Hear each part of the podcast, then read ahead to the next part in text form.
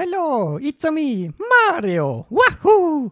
Und mit diesen wirklich tiefgreifenden und philosophischen Worten begrüße ich euch recht herzlich zu einer neuen Folge Filmjoker. Ja, wie es schon ein bisschen den Anklang hat, heute haben wir eine neue Ausgabe Filmroulette mit einem bestimmten Schwerpunkt, nämlich Videospielverfilmungen bzw. generell Spielverfilmungen. Und dafür habe ich mir eine Expertin ausgesucht, eine Koryphäe der Gaming-Kultur Oh, mit wow. ganz, ganz viel Skill. Hi Sabi, na? Wie geht's? Hallo, mir geht's gut. Ein wunderschönes Zitat. Du bist, hast es echt super gemacht. Also für den nächsten. Film können sie gerne dich casten statt Chris Pratt. Das wird auf jeden Fall besser. Ähm, aber ich will ja, aber nicht zu viel. Das stimmt. Ich möchte nicht zu viel vorwegnehmen. Ähm, aber ja, es ist verregnet in Wien. Der Ja. Frühling hat kurz angehalten bis jetzt. Es ist wieder sehr regnerisch und kalt.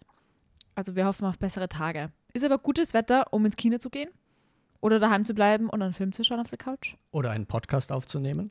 oder einen Podca Podcast anzuhören. Uh, Oh, that's true. Ja. Ja, mir geht's gut und dir?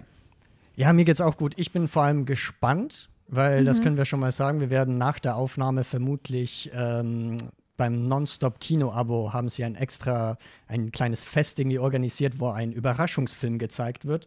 Und ich bin sehr, sehr gespannt, welcher Film da schlussendlich äh, ja, vorgeführt wird. Ah, Also es ist unsere erste Ja. Debütfolge gemeinsam. Das erste stimmt. Tobe Zabi-Folge. Ja. Uh. Uh. Und generell meine dritte Folge erst, aber. ja, ich glaube, bei mir ist die fünfte this. oder so. okay. Ähm, wir, wie schon angeklungen ist, wir reden heute über Videospielverfilmungen, ähm, aber nicht nur Videospiele eigentlich, sondern auch über Spiele generell, also in diesem größeren Mhm.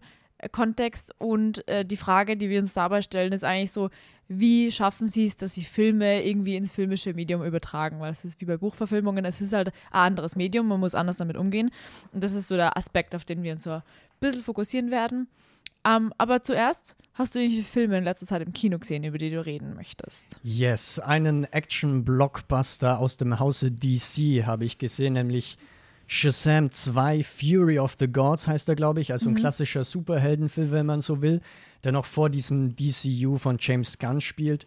Ähm, ich muss sagen, ich mochte den ersten Teil, der kam, glaube ich, 2019 oder sowas raus. Das Besondere an dem Film ist halt, der Protagonist ist Billy Batson, eigentlich so ein äh, Typ, also ein Junge, der in die Highschool geht, meine ich. Und wenn der das Wort Shazam sagt, dann verwandelt er sich in diesen übelst krassen äh, Superhelden, also ganz ähnlich wie Superman. Und das Besondere daran ist halt, dass trotzdem noch diese, diese kindliche Ader irgendwie mitkommt und dass der eigentlich nur ein Teenager ist, der eigentlich ziemlich viele Probleme noch hat. Wenn wir jetzt über den zweiten Film sprechen, ist es leider so, dass tatsächlich Billy Batson fast gar keine Rolle mehr in dem Film spielt. Oh. Und das ist eigentlich mein Hauptkritikpunkt an dem Film, dass äh, dadurch dieses Besondere, dieses Ikonische an Shazam Ja. eigentlich fast schon komplett verloren geht. Denn Okay. abgesehen davon kann ich eigentlich nur sagen, dass der so ein typischer und zugleich eben auch sehr generischer Superheldenfilm ist. Also sowohl Ja. die Gegenspieler, aber auch die Verbündeten von ihm, hat man alles irgendwie so schon mal gesehen. Von daher würde ich nicht unbedingt eine Schauempfehlung ausgeben, ausgenommen man ist sehr großer Freund von griechischer Mythologie und interessiert sich, wie sich das irgendwie in äh, einem modernen Superheldenfilm irgendwie eingliedert. Aber war ehrlich gesagt ein bisschen enttäuschend, vor allem weil ich den ersten Teil sehr gerne mochte. Ihr habt den Trailer zum zweiten Teil gesehen und da habe ich halt schon sofort gesehen, das ist genauso ein Film, den ich mir nie anschauen werde. Ja. Also wirklich nie. Es ist genauso ein Superhelden, generisches Gedöns mit Action, das mich überhaupt nicht reizt. Und auch die CGI hat ein bisschen weird ausgeschaut im Trailer. Ja, Ähm, das stimmt, ja. das war nicht so top, aber eben, ich habe Ja. irgendwie die Angst, dass man sich mittlerweile im Blockbuster-Kino da irgendwie dran gewöhnt. Ähm, aber sag mal, Sabi, was würdest du dir sonst anschauen? Ja, weil du gerade von Blockbuster geredet hast, wenn du, wenn ihr Lust habt auf so eine Blockbuster-Verfilmung von einer Doku, dann könnt ihr euch äh, Die Eiche mein Zuhause anschauen. Das ist so ein kleiner französischer Film. Ähm, da geht es eigentlich um einen Baum und über die Bewohner des Baumes. Und es ist halt nicht gefilmt wie Doku, es gibt keinen Erzähler, es gibt nur Musik, aber es wird halt, äh, es ist so inszeniert, als wären so manche dramatischen Elemente und so Verfolgungsjagden und so. Es ist eine spannende Dokumentation und so ein bisschen spielerisch irgendwie. Es gibt so äh, Verfolgungsjagd zwischen einem Falken und so einem Vogel.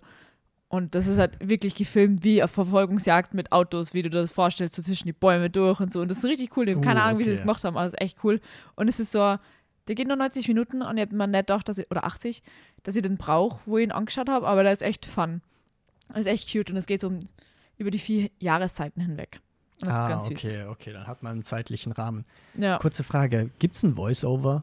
Nein, Gar nicht. kein okay. Erzähler, kein Voice-Over, nur Musik. Okay, Ja. interesting. Ja. Aber was auch interesting ist, ist ein anderer, Fi- also ich möchte nicht mehr zu viel über die Eiche mein Zuhause reden, weil äh, man sollte sich echt nicht zu viel Gedanken drüber machen, sondern einfach anschauen, weil gerade die, die visuellen Sachen in dem Film richtig cool sind. Das ist das Ähm. Spannende. Bei einer Doku gibt es Spoiler. So, das äh, hört man auch nicht Ja, oft. keine Spoiler, aber es ist halt, ich möchte nicht zu viel verraten über den Film. Okay, es so. ist eine kleine Überraschung. Genau. Also weil es halt so anders ist. Ähm, und ein weiterer Film, den wir vor kurzem gesehen haben, der ist, am, der ist diese Woche erst erschienen, ist äh, Suzume. Haben Dennis und ich angeschaut. Das ist der neue Film von Makoto Shinkai. Der hat auch Your Name und Weathering with You gemacht. Und äh, es geht um ein junges Mädchen und, und einen jungen Mann, die sich irgendwie treffen durch Zufall. Und er ist so ein Schließer, hast es. Er musste Türen schließen, damit sie irgendwie Umweltkatastrophen ähm, verhindern. Und er hat irgendwie Probleme damit und sie hilft ihm dann irgendwie aus und dann reisen sie durch Japan und müssen diese Türen schließen. Und es ist schöne Film. Es geht wieder klassisch für Makoto Shinkai über diese Aufarbeitung von Naturkatastrophen Mhm. und über Erinnerungen und Verarbeitungen damit und auch mit, mit persönlichen Beziehungen zu seinem früheren Ich irgendwie ein bisschen. Äh, und einfach ein sehr schöner Film, also richtig, richtig coole äh, Animation. Habe ich schon lange nicht mehr so gut gesehen, also wirklich sehr schön. Und gerade so äh, sehr, ich weiß nicht, irgendwie leicht, aber so schwer gleichzeitig, also so tiefgründig auch. Mhm. Und ähm, die Erzählung ist richtig cool. Aber die, die, es ist ja lustiger, als ich erwartet habe. Es gibt echt viele lustige Szenen. Ähm, aber die Reviews zerreißen sie gerade ein bisschen, was echt schade ist, finde ich, weil viele Personen schauen halt mit einem sehr äh, westlichen Blick auf das, weil sie halt Hm, viel von okay. diesem, es geht halt auch um viel kulturelle Aufarbeitung von so Erdbeben. Mhm. Äh, und da, wenn man das halt nicht weiß, dann ist es halt nur so ein, so ein Knock-off äh, Ding. Aber da ist halt echt viel mehr dahinter. Und wenn ihr mehr dazu wissen wollt, dann kommt demnächst eine Videokritik zu dem Film von Dennis raus. Ähm, kann ich sehr empfehlen. Also bleibt gespannt. Es ist auf, wird auf YouTube rauf, rauskommen. Ähm, wir heißen dort einfach Filmjoker. Und dann mischt bei Werbung gleich Filmjoker-Wien auf Instagram. Und das war's von meiner Werbung. Ja, sehr gut. Aber nochmal eine kurze Rückfrage zu Suzume, weil du meintest ja, man kann Türen schließen, um diese Naturkatastrophen aufzuhalten. Ja. So, also hat es was Übernatürliches, was Fantastisches an sich. Ja, okay. wie, wie in jedem Makoto Shinkai-Film. Also da geht es halt wirklich um ähm, Übernatürliches und Mhm. andere Welten und Türen zu anderen Leben, Universen und so. Genau. Ja. Spannend. Ja. Ähm, genau. Und damit wir uns jetzt auf Videospiele einstellen können, hast du irgendein Videospiel, das du in letzter Zeit gespielt hast? Ja, also ich bin momentan ein bisschen drin bei äh, Northgard. Ich Mhm. weiß nicht, ob dir das was sagt. Das ist so ein Echtzeit-Strategiespiel von einem Indie-Entwicklerstudio. Mhm. Und basically, was ich halt in meiner Kindheit auch mitunter sehr oft gespielt habe, sind diesen ganz alten Siedler-Filme, äh, Filme sage ich schon, die Siedler-Videospiele natürlich, ne? Wo man sich einfach so ein bisschen vor sich hin baut und auch ein bisschen mit militär-kriegerische Seiten erkundet, war ich jetzt nie so gut darin. Aber ähm, generell die Siedler-Reihe hat sich da ehrlich in eine andere Richtung entwickelt, die auch mit den Fans nicht ganz so übereinkommt. Northgard hingegen ist im Prinzip genauso wie diese ganz alten Siedlerspiele, also auch vom Konzept her easy to learn, aber hard to master. Also du hast einen Mhm. einfachen Zugang zu diesem Spiel und je mehr du dich da irgendwie reinfuchst, desto komplizierter wird es und je mehr Taktiken kannst du irgendwie äh, nachvollziehen. Northgard hört man vielleicht schon ein bisschen raus. Äh, da hast du jetzt nicht verschiedene Völker oder so, sondern es geht eigentlich immer um diese nordischen Clans. Aber dafür gibt es verschiedene Clans, die verschiedene Fähigkeiten haben und die spielen sich tatsächlich auch dann komplett anders. Sprich, du kannst auch sehr viel Zeit in das Videospiel investieren und noch äh, verschiedene Facetten dabei herausfinden. Dementsprechend gebe ich aber jetzt erstmal die Frage zurück an dich. Was ist denn ein Spiel, das du letztens gespielt hast und was dir auch Spaß gemacht hat? Ähm, also ich spiele einiges parallel eigentlich, aber zurzeit ist es, weil du gerade gemeint hast, diese, diese Bauseite, also diese Sachen bauen ähm, mit einer kriegerischen Seite. Ich habe das ähnlich, nur die kriegerische Seite ist, dass du anderen Villagern ein Netz auf den Kopf hauen kannst. Es geht nämlich um Animal Crossing. Ähm, ich bin ein großer Animal Crossing New Horizons Fan und das spiele ich halt immer wieder so nebenbei ein bisschen, wenn ihr halt irgendein, Mhm. Äh, was nicht, irgendein, was anhören oder so, dann kann man gut so seine, seine Insel besuchen und so ein bisschen Blumen gießen. Und das ist ganz nett, weil es auch so, wenn das meine Real-Life-Responsibilities wären, dass ich mit, mit Enten und mit Pinguinen rede und meine Blumen gieße, dann wäre mein Leben perfekt. Ähm, aber so ist es leider nicht und deswegen gibt es Animal Crossing. Aber ist Und auch ja. fein. Es gibt ja diese Miete von Tom Nook. Ja. Das ist zwar ein bisschen blöd, aber der hat ja keine zeitliche Limitierung. Also du kannst ja deine Mietung, Jeder Miete sagt- bezahlen, wann du willst. Jeder So. sagt, äh, Tom Nook ist richtig der Kapitalist, was halt auch stimmt, aber der Typ gibt dir einen Kredit ohne irgendwelche Zinsen, ohne Ja. irgendeinen, irgendein Endgoal. Du kannst einfach chillen, du musst auch dein Haus nicht größer machen, wenn du nicht willst. Und du kannst einfach äh, bei seinen nicht bei seinen Nichten oder Neffen, was das ist, keine Ahnung, was für eine Relations die sind, diese, Mhm. dieser Timmy und Tommy, einfach deinen Scheiß verkaufen. Du kannst ihnen Steine verkaufen und die nehmen es einfach. Du kannst ihnen 30 Taranteln verkaufen und sie nehmen es. Also, Ja, Tom Nook ist eigentlich ein feiner Kerl. ja, Ich meine, ich habe das Spiel auch mal eine Zeit lang gespielt, also vor allem als es rauskam, so ein Jahr oder so. Und ich finde, es ist so ein richtiges Feel-Good-Game. Mhm. Ja. Also wirklich so Ja. zum Runterkommen, ne, Ja. wo du auch nicht mehr so entschleunigen kannst quasi Ja, vom voll. Alltag. Ja, richtig cool. Ähm, genau, das war so das letzte Game, das ich gespielt habe. Sehr gut. Dann haben wir quasi schon diesen kleinen thematischen Einstieg und schauen ein bisschen rüber zu äh, den sechs Filmen, die wir herausgesucht haben für dieses Special quasi. Äh, man kann dazu sagen, es sind drei Filme, die sehr neu sind. Also die sind, glaube ich, in den letzten zwei bis drei Wochen oder so released worden, entweder im Kino oder im Streaming. Dann haben wir aber auch noch drei andere äh, Filme, die ein bisschen älter sind. Wir haben uns aber mal die Freiheit genommen, jetzt nicht ganz äh, zu quasi den frühen äh, Grundsteinen der Videospielverfilmung zu gehen, weil die sind schon sehr, sehr trashig, muss man Ja. dazu sagen. Also unser frühester Film ist im Prinzip aus dem Jahr 2010. Ja. Und da können wir ja gleich schon mit dem starten. Das ist nämlich Prince of Persia, Sands of Time vom Regisseur Mike Newell. Den Regisseur kennt man vielleicht, der hat nämlich einen Film gemacht, äh, Harry Potter and the Goblet of Fire, also der Feuerkelch Genau. ist der vierte Teil der Reihe mit dem, wie heißt das, Trimagisches Turnier. Turn ja, Tournament. Ähm, und Ja. jetzt hat er sich gedacht, verfilmt er mal äh, Prince of Persia. Genau. Sabi, magst du sagen, um was es da circa geht? Es geht um einen, also es geht um den Prince of Persia, also diesen, diesen jungen ähm, Krieger, der äh, adoptiert wird von dem König und dadurch eigentlich nur so ein Adoptivprinz wird im Prinzip. Und der greift mit seinen Brüdern, den echten Prinzen, eine Stadt an, wo sie eine, äh, die Prinzessin dieser Stadt irgendwie entführen. Und die sagt aber, sie hat, Mhm. äh, es ist ganz wichtig, dass sie bei so einem Schwert bleibt, weil das hat irgendwie, also das ist halt sehr wertvoll für sie. Und im Endeffekt stellt sich halt heraus, dass sie viel Intrigen sind und dass sie um für jeden Preis da diesen, diesen Sand der Zeit irgendwie beschützen müssen, weil es gibt Personen, die wollen da Böses damit anstellen.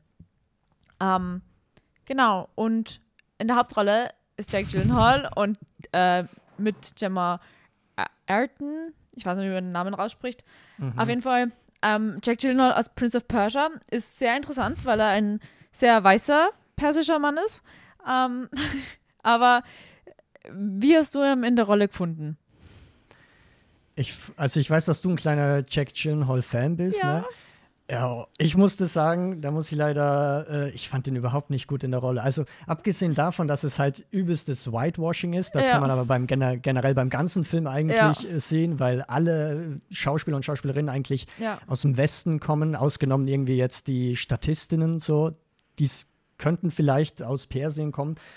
Aber das Ding ist aber, wenn wir jetzt noch bei Jack Gyllenhaal bleiben, ich finde, Jack Gyllenhaal funktioniert vor allem dann am besten, wenn er irgendwie Rollen hat, wo er ein bisschen untypisch oder wo er so ein bisschen weird oder Unsympathisch sowas ist. unsympathisch Ja. rüberkommt. Genau. Und das Ding ist halt dieser, wie heißt der, Prinz Dastan, der ist halt dieser ü- typische Idealheld quasi, Ja. der immer auf dem richtigen Pfad ist und so. Gute Moral. Genau, und, ja. da fand ich, dass er jetzt nicht unbedingt äh, perfekt gecastet ist. Ja, also mein größtes Problem ist tatsächlich nicht mit dem Charakter an sich, weil, wie gesagt, Jack Gyllenhaal-Fan, aber sie haben ihm halt eine Perücke gegeben. Und die Perücke stimmt. ist recht dunkel, dunkelhaarig, ähm, wie es halt für einen persischen Mann normal wäre. Aber Jack Gyllenhaal hat sich so ein Drei-Tage-Bart wachsen lassen und der ist viel zu hell für diese Perücke. Und mich hat das so irritiert beim Film schon. Ich habe die ganze Zeit auf diesen Bart schauen müssen, der fast blond ist, während die Perücke fast schwarz ist. Und das ist so oft, sie hätten sich die Mühe machen können, dass sie seinen Bart färben, weil das ist das Mindeste. Und ja. Ich finde es auch so wack. komisch, weil er hat so ganz grelle, hellblaue Augen. Ne? Ja. Und ich finde, die stechen sehr krass heraus. Ich glaube, nur irgendwie der König und ich glaube, der Bruder von ihm haben auch so helle Augen. Ja. Im Gegensatz halt zum ganzen anderen. Ja, die Prinzessin hat auch helle Augen, glaube ich. Oder recht helle. Im Film oder als Schauspielerin? Im Film, weil auf dem Poster schaut, schauen die sehr blau aus irgendwie. Ich kann mich nicht erinnern, was sie für Augenfarbe hat, muss ich ehrlich sagen. Aber ja. Ähm, ich finde, oh, damit wir auf unsere Videospielfrage zurückkommen, es geht ja viel darum, wie das verarbeitet wird, in, also wie Videospiel verarbeitet wird im Film. Mhm. Und da muss ich sagen, ich glaube, die Handlung ist nicht eins zu eins die gleiche, aber du musst es halt irgendwie dramatisieren, damit es halt spannender wird für Ja, ja, das ist eh immer in Ordnung. Aber wir haben halt lange überlegt, was wir für einen sechsten Film nehmen und ich habe dann vorgeschlagen, wir könnten eigentlich Prince of Persia nehmen, weil das hat irgendwie so eine persönliche Note für mich, weil meine Mama hat früher immer Prince of Persia gespielt am PC und wir haben halt alle nur keine PC-Spiele gespielt oder so. Jetzt haben wir halt ihr, meine Schwester, ihr immer zugeschaut, wie sie Prince of Persia gespielt hat und sie hat immer so das Blut ausgestellt und so, damit das ganz ah, normal ausschaut. Also war dann so ein Event, das war wie so ein Filmeabend und alle sitzen so gespannt da und schauen ihr beim Prince of Persia spielen zu. Und deswegen wollte ich den Film mal schauen, weil das irgendwie so persönlich ist. Aber sie haben auch viele Inszenierungen vom Videospiel tatsächlich übernommen. Ähm, es gibt gerade viele Shots, wo man gerade am Anfang, wo sie diese Stadt einnehmen wollen. Und mhm. er steht so auf diesem Glockenturm und er will, er schaut so, wo er hin muss. Und dieser überfliegende Shot, wo es dann reingezoomt wird an so ein Tor, wo er hin muss, das ist eins zu eins im, also im Spiel auch. Und das habe ich irgendwie cool gefunden. Also solche kleinen Shots, wo er halt irgendwo rumspringt oder so und halt sich so ran, lang handelt und genau diese Shots dann im Videospiel auch. Und das habe ich ganz cool gefunden. Okay, ja, voll. Also ich habe, ich muss an der Stelle äh, zugeben, dass ich das Videospiel nie gespielt habe. Mhm. Aber zumindest das Bild, was ich davon habe, ist, dass so ein bisschen Assassin's Creed ist, also sehr viel ja. Parcours-lastig, ja. oder? Okay. Damit, genau, so das kleine, merkt man eh auch im Film. Ja, und so kleine Puzzles oder so, dass du halt, was er halt auch macht, dass er halt irgendwie abschießen muss, damit er halt zur anderen Seite vom Tor kommt oder so. Oder irgendwelche Züge, also in Züge, also Zugseilvorrichtungen irgendwie spannen muss, damit er woanders hinkommt und so, so puzzlemäßige mhm. Sachen, damit er halt den Parcours weitermachen kann im Prinzip. Ja. Ja, ich merke eh schon. Also ich finde irgendwie filmisch kann man sowas vergleichen wie der Assassin's Creed Film trifft auf ein bisschen Indiana Jones mit der ganzen äh, mhm. Schatzsuche quasi mhm. und diesen äh, übernatürlichen Artefakten. Vor allem aber habe ich sehr viele Vibes aller Fluch der Karibik, ehrlich ja. gesagt, verspürt. Ja, das stimmt eigentlich, weil es geht ja in Flucht der Karibik ist halt auch immer diese Spannung zwischen den zwei Protagonisten, dass sie halt eigentlich gar nicht da sein will ja. und sie sich die ganze Zeit anzanken und genau das gleiche ist da jetzt auch. Und deswegen, sie haben versucht, da irgendwie einen Humor reinzubringen, aber das ist halt sehr klischee-mäßig Humor und sie verlieben sich am Ende doch, bla bla mäßig. Ja, es ist sehr vorhersehbar ja, so. Voll. Und das ist ja ein großer Kritikpunkt von dem Film. Also ich habe nicht gut gefunden, auf keinen Fall. Ich glaube, ich bin bei 2,5 Sterne oder wenn, mhm. wenn nicht sogar zwei. Um, aber ja, es war halt nicht, dieser Humor hat gar nicht gezündet und für 2010 oder wann ist er? Ja, 2010 ja. ist es halt genau das, was alle damals lustig gefunden haben. So irgendwie, so mhm. zeitgeistmäßig kommt man vor. Voll, das sich aber jetzt nicht unbedingt sehr gut gehalten hat. Mhm. Ähm, ich fand es vor allem auch komisch, wenn wir auf die Ästhetik eingehen, dass du diesen übelst krassen Gelbfilter die ganze Zeit ja. drüber hast. Ich weiß jetzt nicht, wie das im Spiel ist, aber man merkt halt schon so, das ist diese typische Hollywood-Konvention. Okay, wie sollen wir jetzt den Osten irgendwie darstellen? Ja, lass ja. mal einen Gelbfilter draufpacken ja, oder dann so. checken ja alle, oh, es ist heiß, okay. Basically. Ja, wirklich. Na, Im Film, also ich weiß nicht, ob du das Poster siehst, aber gerade bei Letterboxd, Seasons ist diesem bläulichen Licht gehalten. Ähm, und so ist eigentlich das ganze Spiel, weil du bist mhm. in diesem Schloss eigentlich und du rennst eigentlich nur durch dieses Schloss und das ist halt alles sehr bläulich. Und es gibt halt diesen Sand und der sticht halt davor, und, weil er so gelblich ist. Aber eigentlich ist es sehr düster mm, okay. und überhaupt nicht gelb. Ja. Wenn, dann ist es so beige, wenn es so die Stadt ist, wegen die Ziegel und so. Ja, ich fand auch irgendwie, es ist ja ein Actionfilm mitunter und ich fand, dass die Action-Szenen sehr verwackelt gefilmt wurden und teilweise auch sehr zerschnitten. Sprich, mhm. also ich finde, das merkt man auch so ein bisschen im Parcours, dass da ein bisschen diese Choreografie fehlt. So, ja. und das finde ich immer schade als äh, Fan, der irgendwie gute Action-Szenen mag.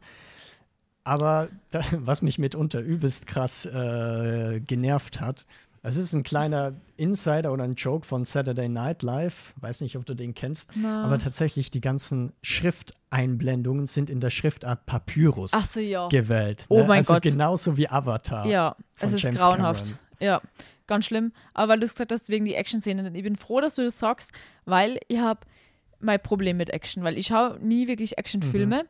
und ich habe letztens rausgefunden, warum. Weil sobald irgendeine Action-Szene kommt, schaltet mein Gehirn einfach aus. Ich schaue zwar hin, aber ich registriere nicht mehr, was passiert. Dennis hat das gemeint, bei ihm ist das gleiche mit Erzählerstimmen und bei mir ist es so mit Mhm. Action-Szenen. Ich schaue ich schau hin, aber mir ist es egal. Ich, mir ist voll egal, was passiert, weil ich eh nur den Outcome wissen will, damit die Geschichte weitererzählt wird, was mich eigentlich viel mehr interessiert. Und deswegen achte ich gar nicht so auf das. Voll, das ist immer die persönliche Note, die so ein bisschen mit reinkommt, ne? Aber Ben Kingsley war in dem Film. Tatsächlich, ja. Der Einzige, der halbwegs okay. Vom Schauspielerischen Wirkt, her ich. ja, aber ich finde den Charakter auch, den mag ich auch nicht. Ja, der ist jetzt auch nicht so ganz Ja, aber so besonders. generell. Ich habe keine Person in dem Film habe ich gesehen, wo ich mir gedacht habe, die mag ich. Keine. Ja, so der, der, meine- der Prinz Dastan ist halt so Sympathieträger, ja, aber mögen, na, ich finde ihn nicht cool, er ist halt so generisch. Ja, das ist das Problem, weil, also, da gibt es ja ganz viele verschiedene Fraktionen in diesem Film, die alle irgendwie korrupt sind und unsympathisch und das könnte ich eigentlich mögen, aber dadurch, dass halt eben der Protagonist auch nicht sympathisch oder sonst irgendwie äh, toll gezeichnet ist, äh, geht man schon so ein bisschen auf eine gewisse Distanz. Ich fand es auch schade, dass Alfred Molina, der spielt diesen Scheich, der die Vogelstraußrennen Oh, organisiert. Ja. Ich fand es echt schade, weil ich mag den eigentlich total Ja. gerne, aber ich fand, dass der in der Rolle überhaupt nicht äh, gut aufgegangen ist. Grauenhaft. Es war schlimm, schlimme, schlimmer Charakterzug eigentlich, dieses. Aber er hat Ja. ein paar Fun Facts gedroppt. Äh, Meine Lieblingszitate sind unter anderem von ihm: Did you know that ostriches have suicidal tendencies? Uh, ja. ja. Das ist so ein weirder Satz. Also, es gibt so ein kleines Potenzial, dass man es wieder lustig findet, weil die Ja. Dialoge schon bis sehr weird sind. So. Ja, aber wenn ich mir denke, würde ich den 2010 anschauen und ich wäre so in dieser Vor-Internet-Zeit noch ein bisschen, Mhm. dann ja. Weil in 2010 das einzige Internet, was du hast, ist halt am PC. Da hat doch keiner so viele Ja, Smartphones gehabt, right? Also, Ja, ich glaube, abschließend, ich finde, dass der Film schon ehrlich so in die Kategorie Cash Grab irgendwie reinfällt. Ich Ja. glaube, der war ein großer Flop. Es Ja. sollten ja irgendwie auch eine Trilogie oder so war geplant, äh, hat man dann aber schlussendlich nicht umgesetzt. es gibt ja drei Videospielteile. Es Mhm. gibt ja dann also von der, dieser Trilogie. Aber außerhalb gibt es noch mehr Spiele, oder? wenn na, ich na, die. Trilogie halt. Ja, aber, voll. es, aber es gibt halt, der Prince of Persia, über den wir gerade geredet haben, der basiert, das ist ja ein Remake von einem nur älteren Spiel. Hm, okay. Also, ich weiß nicht, wie groß da der, der die Lore ist oder so, aber ich weiß nur, dass es einen zweiten und einen dritten Teil auf jeden Fall noch gibt. Ich will nur ein Positives über den Film sagen. Ich Bitte. fand, dass die Assassinen schon cool waren. Die waren schon cool. die waren richtig cool. Die haben am coolsten ausgestellt mit Abstand. Ja, voll. Ja. Und ich mochte auch, dass irgendwie die Zeit verlangsamt wurde, wenn die irgendwie aufgetreten sind. Ich fand, Ja. das hatte schon so eine Atmosphäre. Ja, das war cool. Ja, ähm, weiter geht's im zeitlichen äh, mit Ace Attorney von 2012. ähm, das ist ein Film von Takashi Mike. Magst du uns kurz erzählen, um was da geht? Ja, also das ist ein japanischer Film, kann man schon mal vorweg sagen. Äh, natürlich Adaption von dem gleichen Videospiel von Capcom. Es geht um Phoenix Wright. Das ist ein Staatsanwalt, der ganz groß rauskommen will. Und der verteidigt im Prinzip Maya Fey, irgendwie so eine Bekannte von ihm, die des Mordes angeschuldigt wird. Verteidigt wird oder angeklagt. Angeklagt wird dieser Fall von seinem großen Konkurrenten, dem Staatsanwalt Miles Edgeworth. Und ich finde diesen Namen Ja. grandios. Also wirklich. Wirklich. wenn man auch diese Figur sieht, er ist Ja. super edgy und heißt einfach Edgeworth. Ja. Das ist großartig ja. Weiter in der Handlung, Phoenix Wright äh, kann quasi die Maya freisprechen. Und der Film ist aber noch nicht vorbei, der hat nämlich gerade erst gestartet. Nämlich anschließend wird tatsächlich sein Konkurrent Miles Edgeworth äh, des Mordes angeklagt. Und Phoenix Wright will eben dann diesen verteidigen und innerhalb dieses Gerichtsfalls entpuppen sich dann verschiedene korrupte, ja, Verschwörungstheorien, könnte man sagen. Ja. Ähm, es ist auf jeden Fall ein sehr interessanter Film und ähm, weil du es vorher schon gesagt hast, es ist so, also das Coolste an dem Film ist eigentlich so, dass es japanisch ist. Also es Mhm. ist eigentlich ein Anime, den man verfilmt hat, so Ja. vom Prinzip her. Also es fühlt sich so an. Äh, und er ist sehr überdramatisiert, es ist sehr melodramatisch inszeniert eigentlich, weil gerade diese Shots, die es in Anime immer gibt, mit diesem, diesem Schreien oder diesen, diesen extrem großen Gesten, damit man halt irgendwas aufzeigen kann oder so, ist halt so lustig. Ähm, und die Frisuren sind das Highlight in, in dem Film, finde ich, weil das sind halt Anime-Perücken, basically Ja. auf mit halt echten Menschen. Das schaut so lustig aus und halt so weit weg von allen Konventionen oder Hairstyles, die ich halt sonst so gesehen habe. Also außer so bei, bei Cosplays oder so. Aber es schaut halt so, wo es halt nicht thematisiert wird, in dem Film einfach so lustig aus. Ja, also die Figuren nehmen sich auch total ernst. Ich empfehle einfach mal zu googeln diese Haarfrisuren, weil die sind ein absolutes Highlight. Ja, allein der Name, Phoenix Wright. Phoenix Als Wright. Attorney. He's Also never als- wrong, Ja. basically. Und er, er steht von den Aschen auf und ist eigentlich ein richtig schlechter Anwalt, aber alle helfen ihm so, damit er halt ein guter Anwalt ist, weil er irgendwie damit, weil es gibt auch so übernatürliche Kräfte in dem Film, weil ihm alle seine Freunde helfen und das ist so, Mhm. gemeinsam schaffen wir es dann ans Ende und ans Ziel und Ja, man kann sagen, sehr Anime-like. An der Stelle bin ich ein bisschen traurig, dass ich den nur auf Deutsch anschauen konnte und nicht Ja. im japanischen Original, weil ich kann mir vorstellen, dass da noch mal ein bisschen mehr Energie mit reingekommen wäre. ja, das stimmt. Ähm, ich glaube, man muss einfach diese over-the-top und überstilisierte mögen. Ich kann mir vorstellen, wenn man das nicht mag und ehrlich an einem realistischen Inszenierungsstil interessiert ist, dann wird einen das vielleicht sehr schnell nerven. Ja. Ähm, ich für meinen Teil fand das großartig, alles miteinander. Äh, ich finde vor allem auch, wenn wir jetzt nur auf dieses Gerichtsschau, Gerichtsdrama quasi schauen, fand ich Mhm. auch, dass es ein guter Mix war zwischen der Location Gerichtssaal und dann eben auch noch privaten Orten, wo Mhm. sie irgendwie äh, nochmal beim Tatort oder sowas nachschauen, ne, irgendwelche Forschungen anstellen.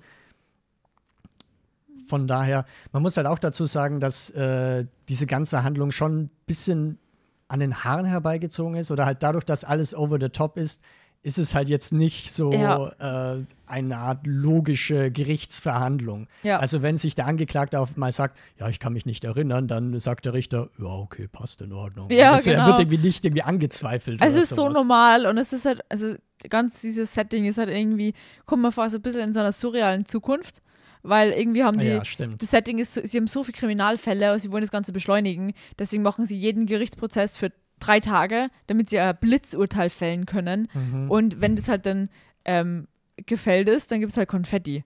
Je nachdem, ob du schuldig bist oder nicht. Ich meine, es ist. Also, das ist richtig schräg. Und alles Beweismaterial wird auf irgendwelche Hologramme herbeigeführt, die einfach aus der Luft kommen und nichts machen und äh, richtig schräg. Ja, das ist aber großartig, weil diese Beweisstücke, diese Hologramm-Beweisstücke Ja. schmeißt man dann auch mal auf den Angeklagten oder Ja. auf den Ankläger, so Ja. um ihm quasi was entgegenzuhalten. Äh, ich meine, mein Highlight war irgendwie, dass ein Kakadu in den Zeugenstand geladen wird. Ja. Das war Ja, 1A. großartig. Oder, oder dass, der, dass es schon ein Urteil gibt und danach wird einfach der Prozess weitergeführt, weil einfach so, ah, hey, ich habe noch einen Beweis, den ich mir jetzt aus, aus dem Arsch ziehe. ja. Ich entschuldige meine Sprache, aber das ist, also die Handlung ist Es halt am trifft's. Anfang, denkt man, es ist, man weiß, wo es hingeht und es ist so Mhm. geradlinig, aber in der letzten Stunde, weil der Film geht auch über zwei Stunden, wird halt alles zusammengestückelt, was du halt dir jemals denken kannst, wie der Film ausgeht. Wenn du eine Idee hast, dann denk dir noch fünf andere Pläne aus, wie es ausgehen könnte und dann schmeißt die alle zusammen und das ist der Film. Ja, das trifft es eigentlich sehr gut. Ähm, ich muss ganz ehrlich gestehen, dass ich die Videospiele nicht gespielt habe, aber ungefähr weiß, worum es geht. Also Mhm. eben wie der Film selber es eben auch porträtiert, um diese Gerichtsfälle. Ja. Ähm, was auf jeden Fall drin ist, das ist, glaube ich, diese ikonischste Szene, dass Phoenix Wright aufsteht, den Finger empor zeigt und Objection ruft oder Ja. Einspruch im Deutschen. Ne? Das haben sie auf jeden Fall sehr, sehr gut umgesetzt. Ja.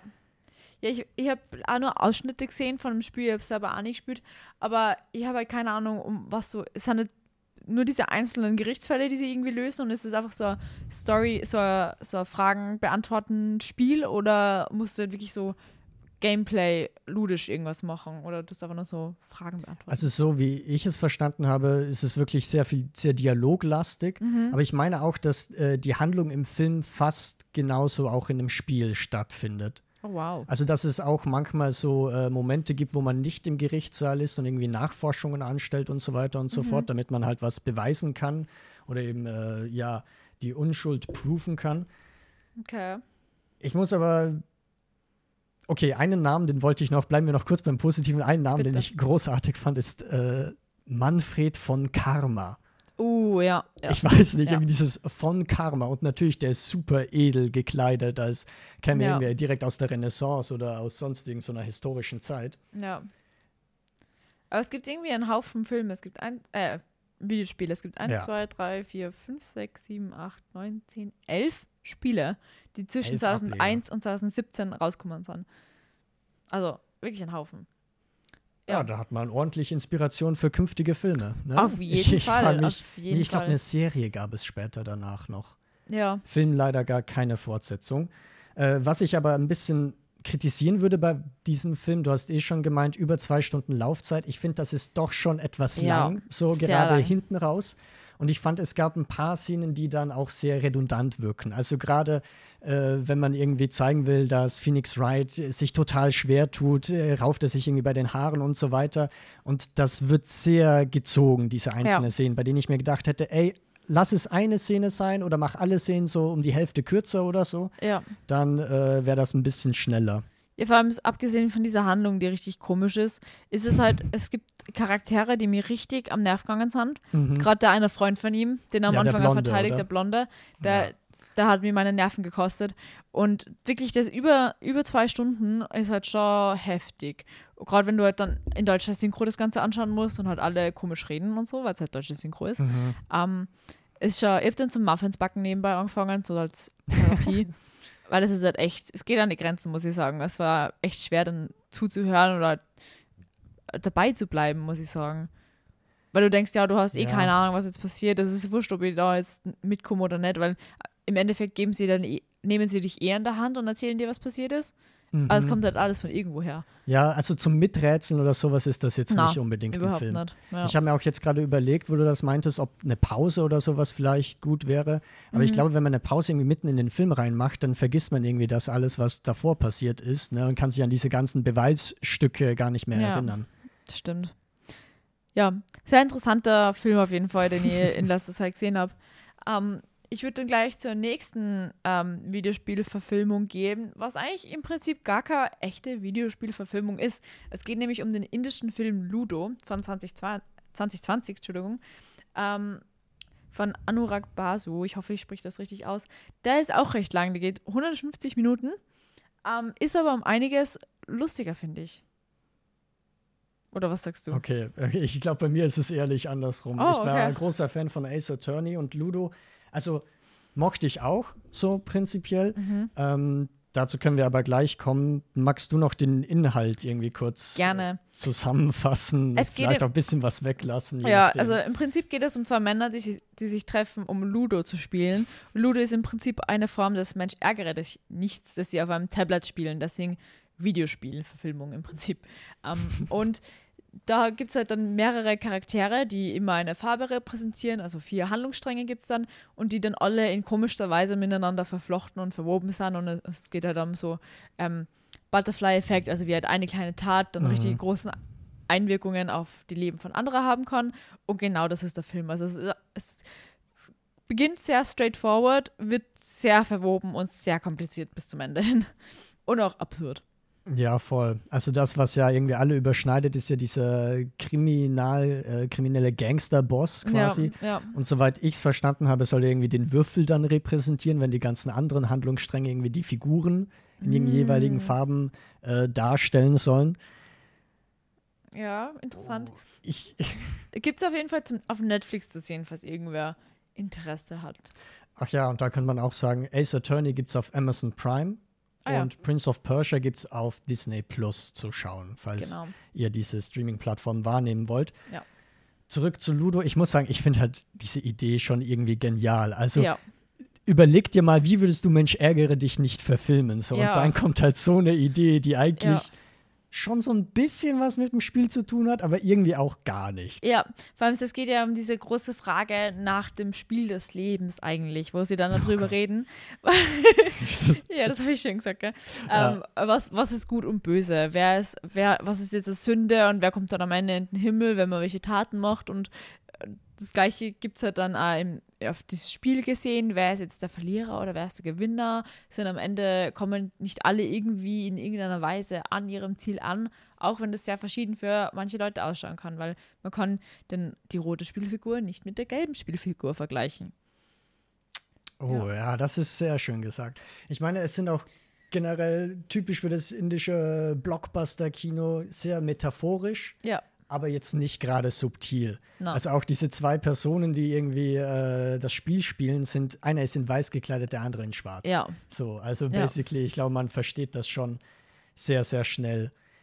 Ähm, ich muss sagen, ein Problem, das ich mit dem Film hatte, aber ich glaube, das ist ehrlich so ein bisschen was Persönlicheres, Mhm. dass eben diese Philosophie hier mit reingebracht wird, dass man irgendwie versucht, dieses Spielen quasi zu legitimieren. Weißt du, die zwei Personen reden ja gleich schon, Mhm. ja, Ludo ist eigentlich Leben und Leben ist Ludo. Und Mhm. da dachte ich mir, ey, ihr müsst das nicht irgendwie legitimieren können, ihr könnt es einfach spielen, weil es Spaß macht. So, das kommt mir vor wie so ein äh, Poker-Typ, der sagt, ja, Poker ist genauso wie das Leben. Oh. Basically, du musst wissen, ob du konservativ spielst, wann du Risiken eingehen Wow, sollst und so.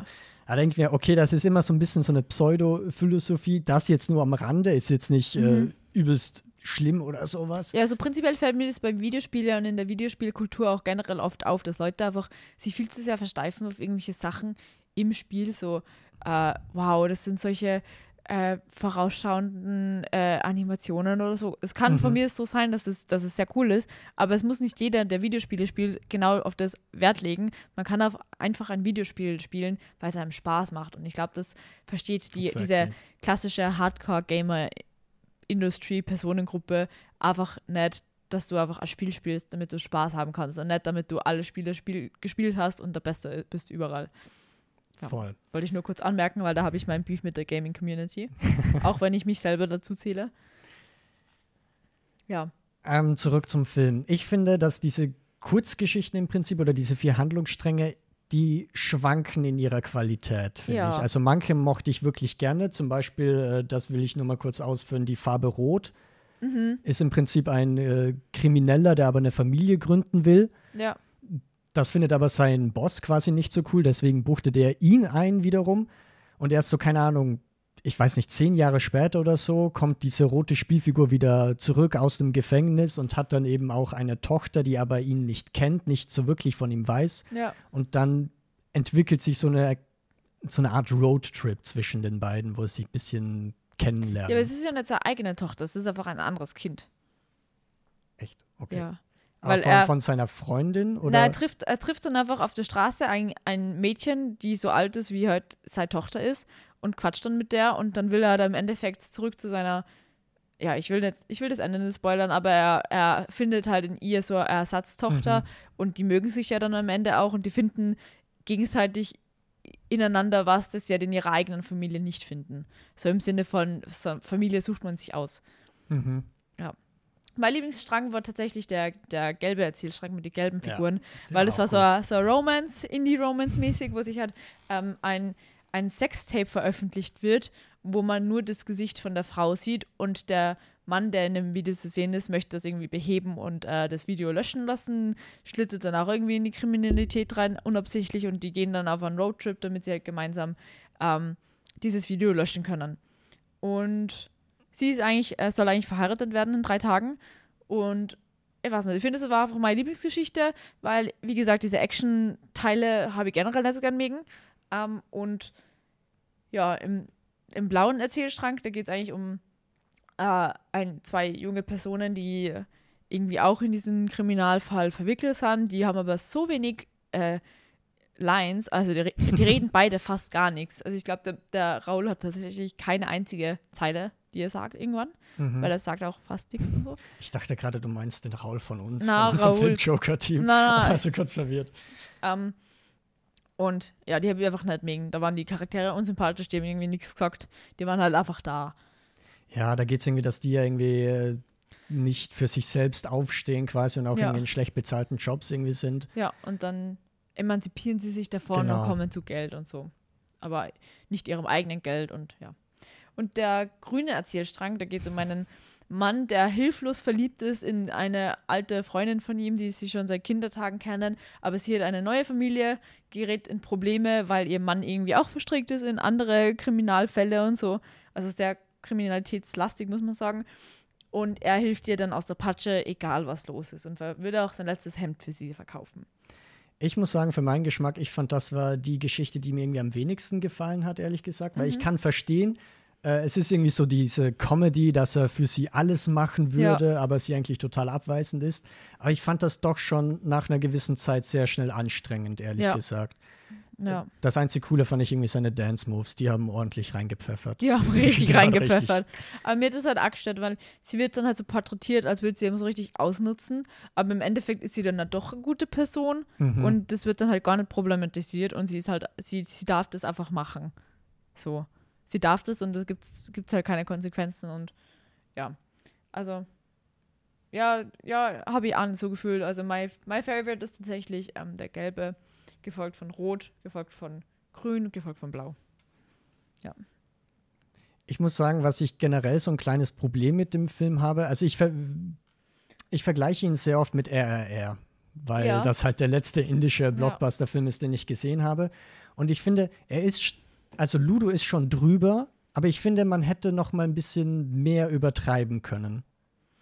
Ja, äh, schon viel über, also wenn man so westliches Kino gewöhnt hat, ist, dann ist er halt schon eine Mhm. Nummer drüber, aber RRR ist halt fünf Nummern drüber. das stimmt. Und ähm, die Inszenierungen sind over the top, sind richtig cool, sind aber sehr schön. Sie haben echt coole Kamerashots drinnen ähm, und gerade sehr detaillierte und wirklich viel Liebe zum Detail. Aber es ist halt nur so ein bisschen, ein bisschen hätte es mehr sein können. Ja, voll. Und ich finde das auch ein bisschen bei dem Grundkonzept.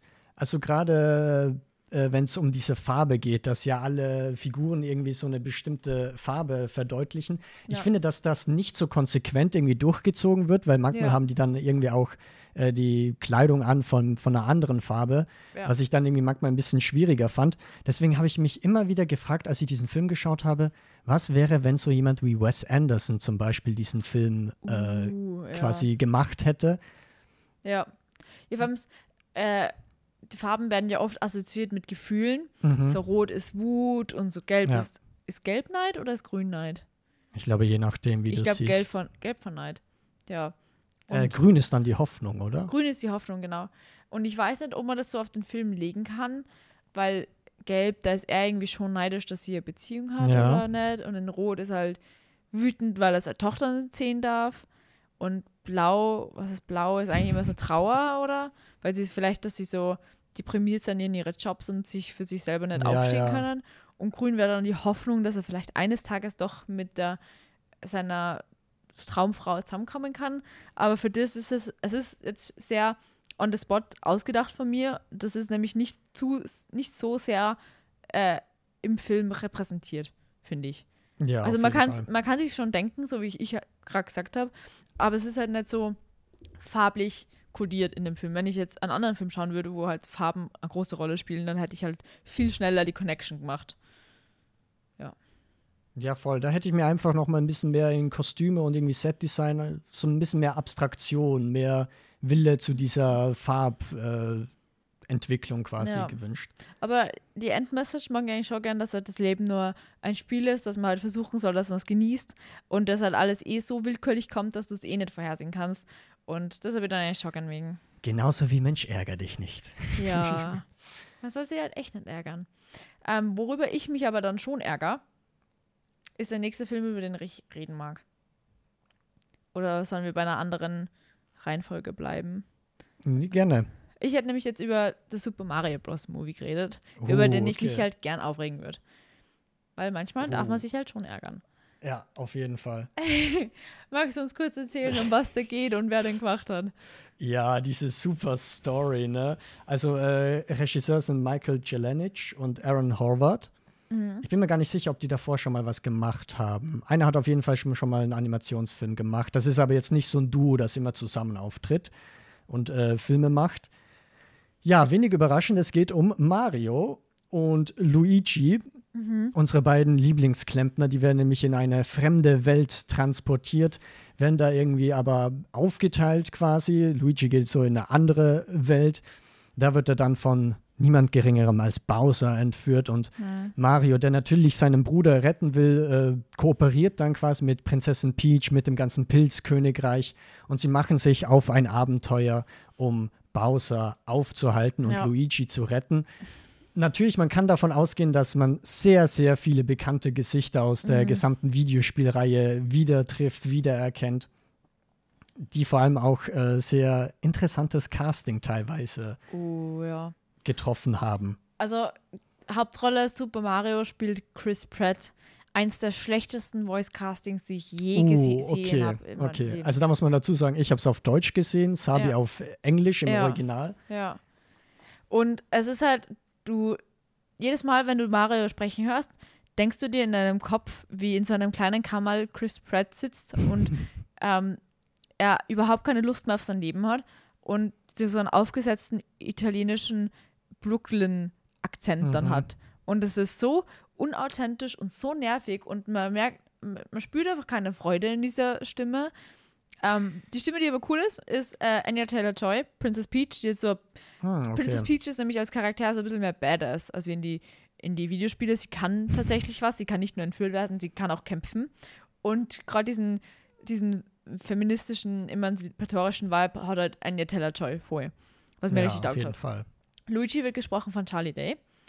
Und das nächste Voice Casting ist das beste Voice Casting, ich, das ich kenne, glaube ich. Nämlich äh, Bowser wird halt eben von niemand Geringeren gesprochen als Jack Black. Und das ist so cool und es gibt so viele Gesangseinlagen, die richtig cool gemacht sind und die cool gesprochen sind. Ähm, aber das ist so das Einzige, was ich über das, den Film sagen kann, was positiv ist. Ich habe nämlich einige Kritikpunkte. Okay, aber wo wir gerade beim Casting sind, wie hat dir Seth Rogen als Donkey Kong gefallen? Äh, Seth Rogen schaut tatsächlich Donkey Kong sehr ähnlich, finde ich. Mhm. So vom Typ irgendwie.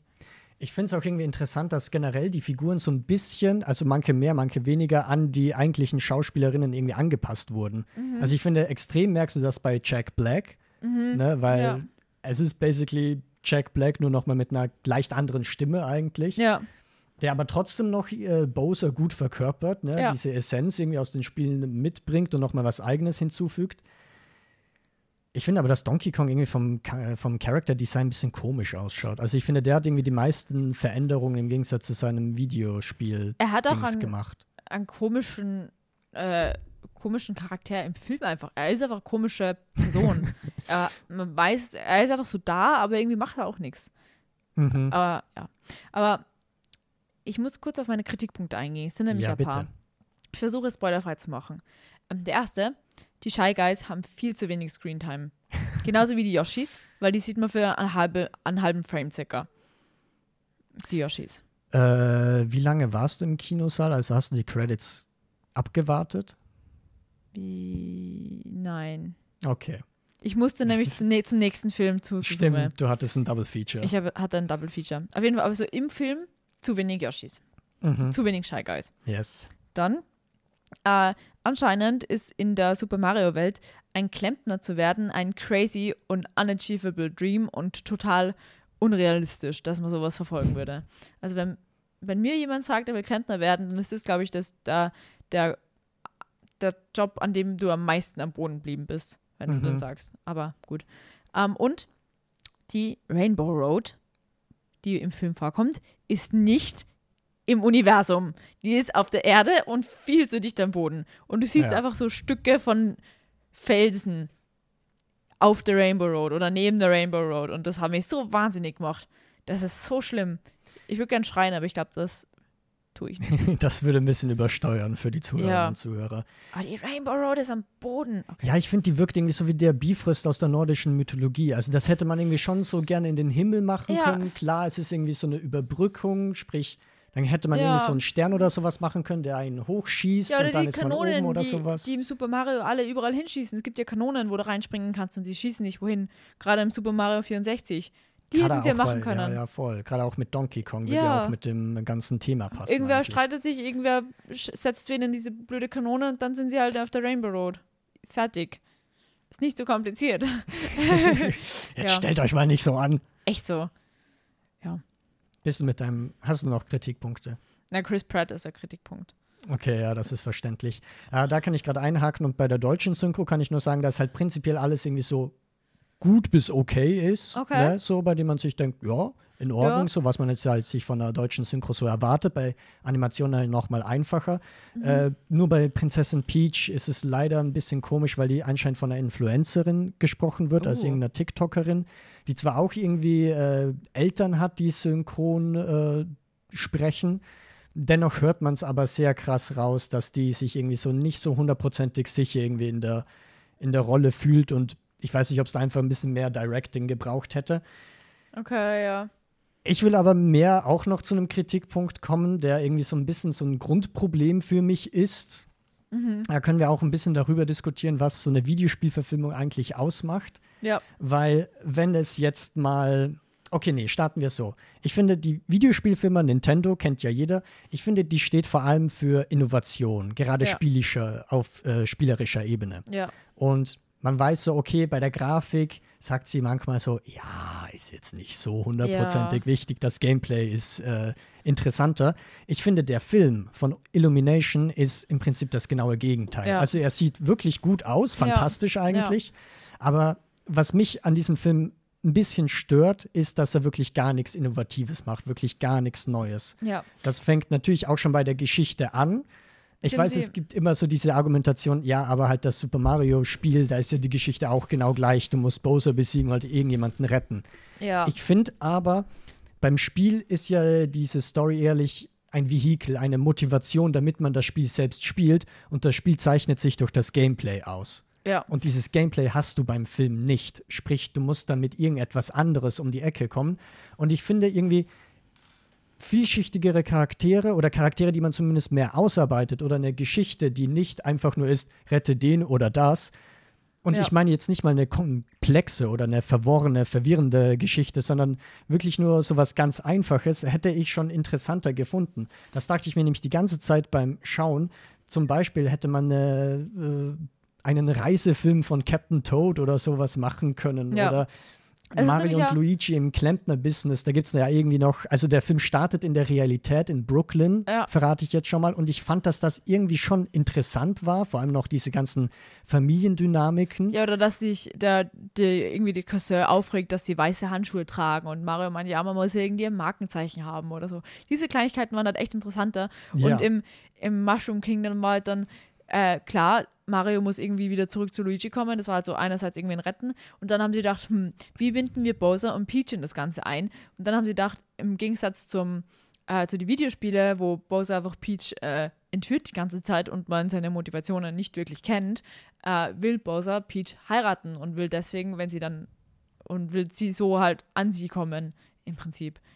Ja, ich meine, es kommt, ich, ich bin mir nicht ganz sicher, wie die Story von Super Mario Sunshine ist. Nee, die ist was anderes. Aber bei Super Mario Odyssey ist doch eigentlich auch sehr, sehr ähnlich. Ich weiß nicht, ob du das gespielt hast. Na, ich hab's angefangen, aber Okay, aber da hat er ja auch irgendwie so ein extra so einen Bräutigam-Anzug an und Okay. klaut bei verschiedenen Welten Artefakte, um die perfekte Hochzeit irgendwie zu organisieren. okay, dann war das my bad. ich Aber in finde aber, dass Peach da in dem Spiel um einiges nochmal emanzipiert irgendwie ist Ja, vor allem zum Ende hin. in den Spielen, da geht es ja eher mehr darum, was halt, da er will sie halt heiraten und in dem Film wird halt mehr auf die Liebe fokussiert irgendwie, damit sie halt den Bowser irgendwie auch ein bisschen likable machen, ja, damit, er, damit er halt Gefühle hat und Mhm. so, so verliebt ist und wie so ein junges Mädchen an seine Hochzeit denkt und so, also ich finde, Bowser ist im Prinzip ein Insel. ja, Könntest du eigentlich ja, so wirklich, sagen. Ne? ja, Ich, aber ich muss sagen, was ich auch noch gerne gesehen hätte, ist entweder so eine Mario und Donkey Kong Buddy-Movie, weil ich mochte Mhm. es schon, wenn die sich irgendwie gegenseitig ankreiden. Ne? Beides so übelst passiv-aggressiv und hassen sich gegenseitig. ja, Oder, und da bin ich auch so ein bisschen, ja, ich weiß nicht, ob enttäuscht das richtige Wort ist, aber ich finde Luigi's Mansion, ich weiß nicht, ob du das mal gespielt hast, aber ich, Ich kenne es ja. ich fände, dass das so ein guter Ansatz war für einen goofy Horrorfilm oder sowas, Ja. der halt noch für Kinder irgendwie auch zugänglich ist, Ja. zumindest so ein bisschen.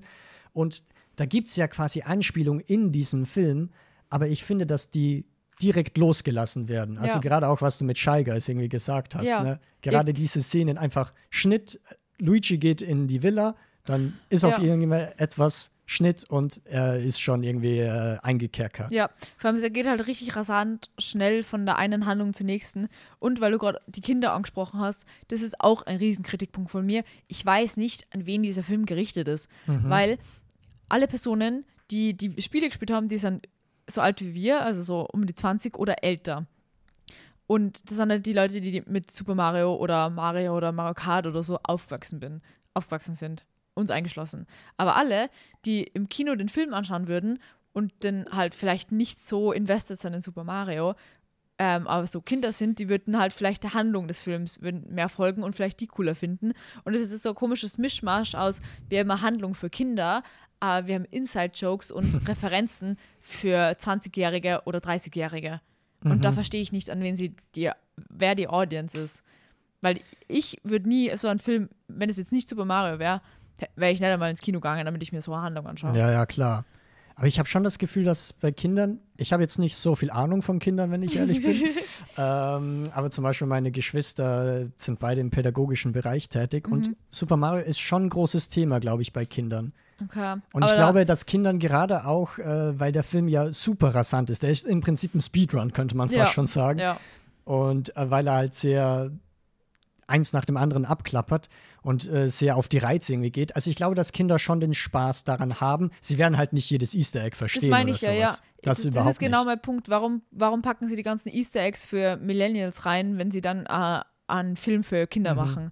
Das verstehe ich nicht. Weil Kinder können nie das volle Potenzial ausschöpfen, das der Film hat, weil die können, die kennen die Original Donkey Kongs halt nicht, wo, das, wo sie es fast runterwerfen. Oder dass sie halt von, dass die Moräne, die halt in dem Wasser ist und sie ganz kurz schluckt, was halt so für 10 Sekunden Handlung ist, Mhm. äh, Das ist eigentlich nicht so weird. ja, eigentlich in, für, in, den, in den ganzen Videospielen komplett ausgeschöpft wird, dass du halt richtig viel mit dieser Moräne machen musst, für, vor der ich früher richtig Angst gehabt habe übrigens.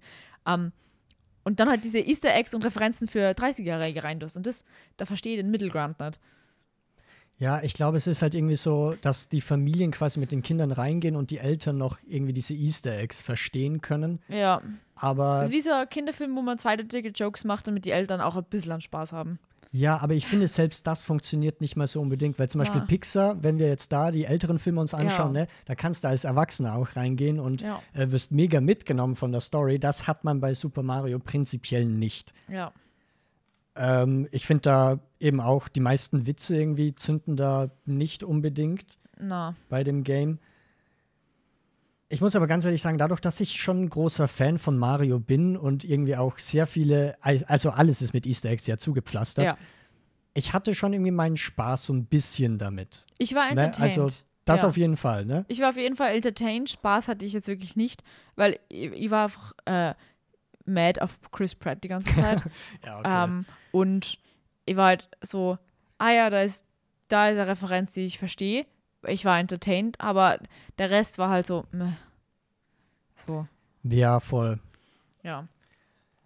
Okay, Ähm, genug Super Mario würd- oder willst du noch Ich würde noch eins, eins auf auditiver Ebene, Bitte. Musik. Uh, Weil einerseits, ich finde es, Ja. Super Mario hat so viel verschiedene Musikauswahl und da kann man richtig viel sich erschöpfen und das tut der Film auch teilweise, dass er Ja. irgendwie diese ganzen äh, Iconic Sounds mit reinbringt und Ja. quasi mit einem Orchester irgendwie aufspielt und davon war ich totaler Fan. ja, Aber dann ist Illumination nun mal Illumination und die bringen irgendwie so Rock- und Pop-Songs aus den 80ern mit rein. Ja. Und ich dachte mir so, ey, das, das funktioniert irgendwie überhaupt nicht. Also das wirkt sehr deplatziert. Genau, deswegen ist für mich die Musik ein bisschen untergegangen, weil gerade diese ikonischen Melodien, die du halt hast bei irgendwelchen Super Mario Bros. Underground, Underground-Welten oder so, die ist immer da. Für 10 Sekunden ist sie im Vordergrund, dann wird sie sofort wieder abgedreht und es kommt irgendein Dialog oder irgendeine generische Popmusik. Und diese Sequenzen, wo halt diese coole Musik ist mit diesem Orchester, diese klassische Nintendo-Musik, ist viel zu kurz. Ja, Viel auf jeden kurz. Fall. Also da kann man gerne noch auf Spotify nachhören. Da gibt es nämlich Ja. sehr viele Tracks, die nicht verwendet wurden.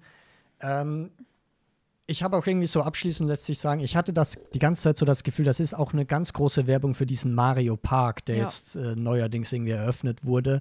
Ich glaube, in Japan gibt es den schon schneller. Ja. Also hat man schon so ein bisschen einen faden Beigeschmack. ja. Es ist mehr Und- so Konsum. Ja, ich bin so zwiegespalten, weil einerseits mochte ich den Konsum so teilweise, aber man denkt sich so die ganze Zeit, ey, wäre da nicht mehr drin gewesen. Ja. Ähm, nur noch eine kurze Anmerkung, der Film ist aber super duper erfolgreich. Wenn man allein nach dem Startwochenende geht, dann ist das zumindest der erfolgreichste Animationsfilm jemals, hat also Wow. Frozen 2, glaube ich, überholt. Oh, okay. Und er ist tatsächlich, passt jetzt zu unserer Podcast-Folge, die, äh, der, ähm, die erfolgreichste Videospielverfilmung bis dato. Also, wenn man jetzt Boah. nur nach dem Wochenende Dann geht. ist ja ne? mal schuld, dass ich den vorzogen habe im Vergleich zu den anderen Filmen, aber gut. Ähm, ist auf Letterboxd übrigens mit 3,5 Sternen bewertet. Also so durchschnittlich. Finde ich relativ hoch, weil ich habe ihm zweieinhalb gegeben. Ja, ich habe so das Gefühl, dass die Kritikbubble irgendwie dem Film weniger gibt, Ja. aber das doch schon, also der holt die Fans ab. Ja, das auf jeden Fall. Okay. So. Fans abholen. ja, mach mal Überleitung. Ähm, oder wir bleiben bei die, die Songs aus die 80er Jahre. Weil der nächste Film, der rausgekommen ist, äh, ist nämlich, also vor zwei, drei Wochen oder so, auf der Streaming-Plattform Apple TV Plus, nämlich Tetris. Über den haben Dennis und ich schon mal vor zwei, drei Wochen geredet, weil wir den Trailer angesehen haben. Ähm, ich habe es leider nicht geschafft, den für die Folge zu sehen, weil er eben nur auf Apple TV Plus verfügbar war. Tobit, was sagst du zum Film? Um was geht's? Kurze Rundown, kurze Eindrücke.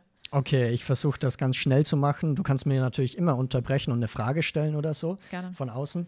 Äh, Regie hat John S. Baird, ge B-A-I-R-D, geführt. Äh, der hat, glaube ich, davor wenig Filme gemacht. Zuallererst Tetris ist eigentlich per se keine Videospielverfilmung und ich würde auch nicht sagen, dass es unbedingt ein Biopic ist. Drum merkt man schon, wir haben hier diesen Begriff äh, Spielverfilmung irgendwie ein bisschen Ja. ausgelotet, würde ich jetzt mal sagen. Äh, bei Tetris geht es aber um reale Ereignisse, nämlich um diese ganzen Verstrickungen um die Lizenzrechte zur Vermarktung von dem Videospiel Tetris. Das bedeutet, es ist irgendwie so ein Rechtsdrama, könnte man sagen. Protagonist ist Hank Rogers, gespielt von Taron Egerton. Und der ist eigentlich ein Videospielentwickler, entdeckt dann aber Tetris und will fortan also äh, sich die Rechte ergattern und Tetris, das ja eigentlich ein russisches Spiel ist, äh, durch die ganze Welt bringen. Oder über die ganze, auf die ganze Welt. Ja, You know kurz what zu I mean. Taron Egerton, den kennt man vielleicht aus Kingsman, Rocketman oder Sing oder äh, Eddie der Eagle. Also meiner Ansicht nach ein junger Schauspieler, der äh, sehr gut und sehr charmant irgendwie auf der Der Leinwand Film ist funktioniert. sehr wandelbar. Es sieht so anders aus. Wenn ich mal jetzt die Poster eigentlich. anschaue von Rocketman und, und Tetris, das ist wie so Chris- Christian Bale. du siehst den und du könntest nie verbinden, dass es die gleiche Person ist, weil das so anders ausschaut. Ja, auf Ja. jeden Fall. Und ich kann auch schon mal vorwegnehmen, der war mitunter das Highlight des Films natürlich. Uh, okay. Ähm, generell gesagt, es ist ja, Tetris ist ein russisches Spiel und dieser Film ist circa, spielt Ende der 80er, sprich während der Sowjetunion findet das alles statt. Ja. Und das ist eigentlich so auch das Kernthema Kalter Krieg. Ne? Äh, die Sowjetunion bzw. der Kommunismus ist eigentlich, also hat den Zenit schon überschritten, bröckelt mittlerweile, weil 89, meine ich, bricht ja das ganze System ein bisschen zusammen. Ähm, dementsprechend verfolgen wir Taron Egerton, wie er eben nach Moskau reist. Und da ist schon ein bisschen mein, ein kleiner Kritikpunkt meinerseits, ähnlich wie bei Prince of Persia. Wie stellen wir Moskau dar? Ja. Blaufilter erstmal draufpacken ist und kalt, dann, dann haben wir es alle verstanden. Ne? also da merkt man schon, ist so ein bisschen diese Hollywood-Konvention kommt da wieder sehr, sehr stark durch. Was aber meiner Ansicht nach die große Stärke des Films ist, ist der Plot an sich. Weil Ja. Allein schon auch, dass äh, diese Verwirrungen real stattgefunden haben, fasziniert einen eigentlich total und gibt sehr viel her. Es gibt zwar ein paar Dramatisierungen an einigen Stellen, aber ich finde, dass das trotzdem super interessant ist, weil man auch, ähnlich wie in Prince of Persia, ganz viele korrupte Personen hat, Ja. die natürlich auch an die Rechte wollen und da irgendwie mit Verträgen Leute hinters Licht führen wollen. Man muss aber auch dazu sagen, dieser gesamte politische Konflikt des Kalten Krieges wird schon sehr eindimensional eigentlich äh, vorgetragen. Ich meine, das ist eine US-amerikanische Produktion. Eben, das, also das ist jetzt keine Ja. große Überraschung, Ja. kann man an der Stelle Aber ich finde, Stelle äh, sagen. warst du wie das Tetris-Fieber im Film so umgesetzt? Weil über das habe ich im, in der anderen Podcast-Folge schon geredet mit Dennis. Ähm, weil wenn du halt lang Tetris spielst oder Minecraft oder so, dann denkst du halt irgendwann in Blöcken. Und du schaust dir irgendeine Lücke an und du weißt ganz genau, was für Tetris-Stück da jetzt reinpassen Mhm. wird. Oder du siehst einfach so die Welt so ein bisschen in Blöcken. Ist das irgendwie thematisiert im Film? Das würde mich Es findet so ein bisschen statt. Es gibt tatsächlich eine Szene, wo Taron Egerton äh, das Spiel pitcht an einen Manager oder sowas. Mhm. Und während er das pitcht, fallen die ganze Zeit so imaginär quasi Mhm. Blöcke bei ihm runter. Ist jetzt nicht unbedingt so, dass er irgendwie jetzt schaut, äh, wer wo oder welcher Block wo reinpasst. Ja. Aber ich finde, gewissermaßen ist diese Leidenschaft für Videospiele auch da. Er trifft nämlich auch den eigentlichen Entwickler von Tetris, Alexei Peitnov heißt er. Und die beiden haben eine sehr, sehr schöne Chemie. Ähm, und gerade bei der visuellen Ebene finden ganz oft diese 8-Bit-Pixel-Art statt. Und das mochte ich eigentlich, weil der beginnt mit einem Voice-Over und dann hast du eben so diese Pixel-Einblendung, Level 1, äh, Player 1, ne? Ja. dann wird erstmal der Protagonist eingeführt, dann Player 2 werden erstmal die Manager und Konkurrenten und sonst was alles eingeführt. Sprich, das war eigentlich prinzipiell immer schön anzusehen. Allerdings gibt es so eine Verfolgungsfahrt ehrlich am Ende des Films, die sehr dramatisieren will, Ja. ne? die alles nochmal so ein bisschen spannend mit reinbringen will. Problem des Ganzen, ich glaube, der Regisseur hat dann gemerkt, ey, wir haben das echt nicht dynamisch oder spannend gefilmt. Also lass einfach mal Pixel einfügen und immer Wow. wenn das Auto quasi irgendwas rammt, kommen so Pixel, okay. was halt ein bisschen weird ist, weil es sehr deplatziert wirkt, beziehungsweise forciert, dass man das jetzt irgendwie Ja. spannender sein will. Ähm, ein bisschen weiter zum Negativen. Es finden sich auch ein paar Falschaussagen irgendwie in den Details, was schade Mhm. ist. Ich will jetzt nur ein Beispiel nennen. Äh, Taron Egerton redet von Partnern, dass Partner in Videospielen ja so Mhm, wichtig sind, zum Beispiel Mario und Luigi. Dann wird ein äh, kurzer Ausschnitt von Mario und Luigi eingeblendet, ne, zu der damaligen Zeit. Dann sagt er, oder auch wie die beiden Partner Link und Zelda. Und da ist schon die erste Frage, sind Link und Zelda Partner? ja, und das Spiel ist doch gar nicht so alt, oder? Es wäre, also ein Spiel wäre schon alt. Problem an der Sache, die fügen aber ein anderes ein. Uh. Ne? Also ich glaube, Zelda war irgendwie schon Anfang 80er oder sowas gibt es Ja. das schon. Also es kommt hin, aber sie fügen das falsche Spiel ein. Und das Schlimmste an dem Ganzen, es ist dann zweimal Link. Also du hast einen grünen und einen What? blauen Link quasi als äh, Wow. Videoeinblendung. Was irgendwie lustig ist, aber zugleich merkt man so, ja, okay, da waren jetzt nicht so die Experten am Das Start. klingt so, als hätten sie so einen Wikipedia-Artikel durchgelesen. Ja, wir machen die Handlung. Ja, eben. Also wir machen die Handlung von Tetris, also den Film, das, was auf der Wikipedia-Seite steht. Das war kein deutscher Satz, es tut mir leid. ja, aber ähm, wir verstehen, was du meinst, sorry. Danke. Aber ansonsten kommt schon die, und das ist so ein bisschen zwiespaltig, weil ansonsten kommt gut die Leidenschaft drüber, finde ich eigentlich. Ein letzter Punkt, den ich noch habe, die Musikauswahl. Ja, Jetzt rate mal, was für eine Musik da kommt. ich habe leider schon die Reviews gelesen, deswegen weiß ich schon. Ah, Aber ich habe okay. gehört, es ist die beste Benutzung von I Need a Hero after, also nach Shrek 2. Oha. Bei mir wäre es Ja. fast andersrum. Ich, ich fand die nicht so gut, ehrlich Ey, gesagt. aber, Ja, aber nach Out- Shrek ist es halt die zwei, zweitbeste. Ja, aber ich mochte die nicht so, so, ehrlich okay. gesagt. Also Howling Out for the Hero, was ich dabei mochte, die wird zum einen im Russisch und einmal im Japanisch irgendwie abgespielt. das war schon cool. Wobei, Cool. nee, warte, mit Howling Out of the Hero habe ich gar kein Problem, aber The Final Countdown kommt dann irgendwo Oh, mal wow. mitten im Film bei einer Clubszene und es passiert kein Final Countdown. So, da denke ich mir also Oh. die ganze Zeit, warum ist das jetzt so final? Aber in Ordnung. Fand ich aber trotzdem lustig, dass Mhm. der basically sehr ähnliche Musikauswahl hat wie der Super Mario Bros. Film. Ja. Okay. Apropos Musikauswahl. Es gibt einen, den letzten Film, über den wir heute reden werden, mit einem neuen ähm, Film-Soundtrack von Tame Impala. Ähm, ich habe jetzt vergessen, wie es heißt, obwohl ich vorher extra nachgeschaut habe. Ähm, es geht um den Film Dungeon and, Dungeon and Dragons Murder Among. Honor, ich kann, ich kann nicht mehr reden, es tut mir so leid. Dungeons and Dragons Honor Among Thieves. Aber so. Mörder trifft's auch tatsächlich. Ja, tatsächlich, tatsächlich. Ähm, ja, willst du uns kurz einen Rundown geben oder? Yes, kann ich machen. Also es geht um Prinzip. Dungeons and Dragons, muss man glaube ich kurz mal sagen, ist ein Pen and Paper, also wo Ja. sich Leute quasi hinsetzen im realen Leben und sagen, ey, wir spielen jetzt ein Rollenspiel. Gibt dann auch immer einen Dungeon Master, der die ganzen Figuren oder halt die anderen Mitspielerinnen äh, durch das Geschehene leitet. Im Film selber haben wir jetzt nicht so eine Metaebene. Äh, Protagonist wird gespielt von Chris Pine, der ist ein Barde.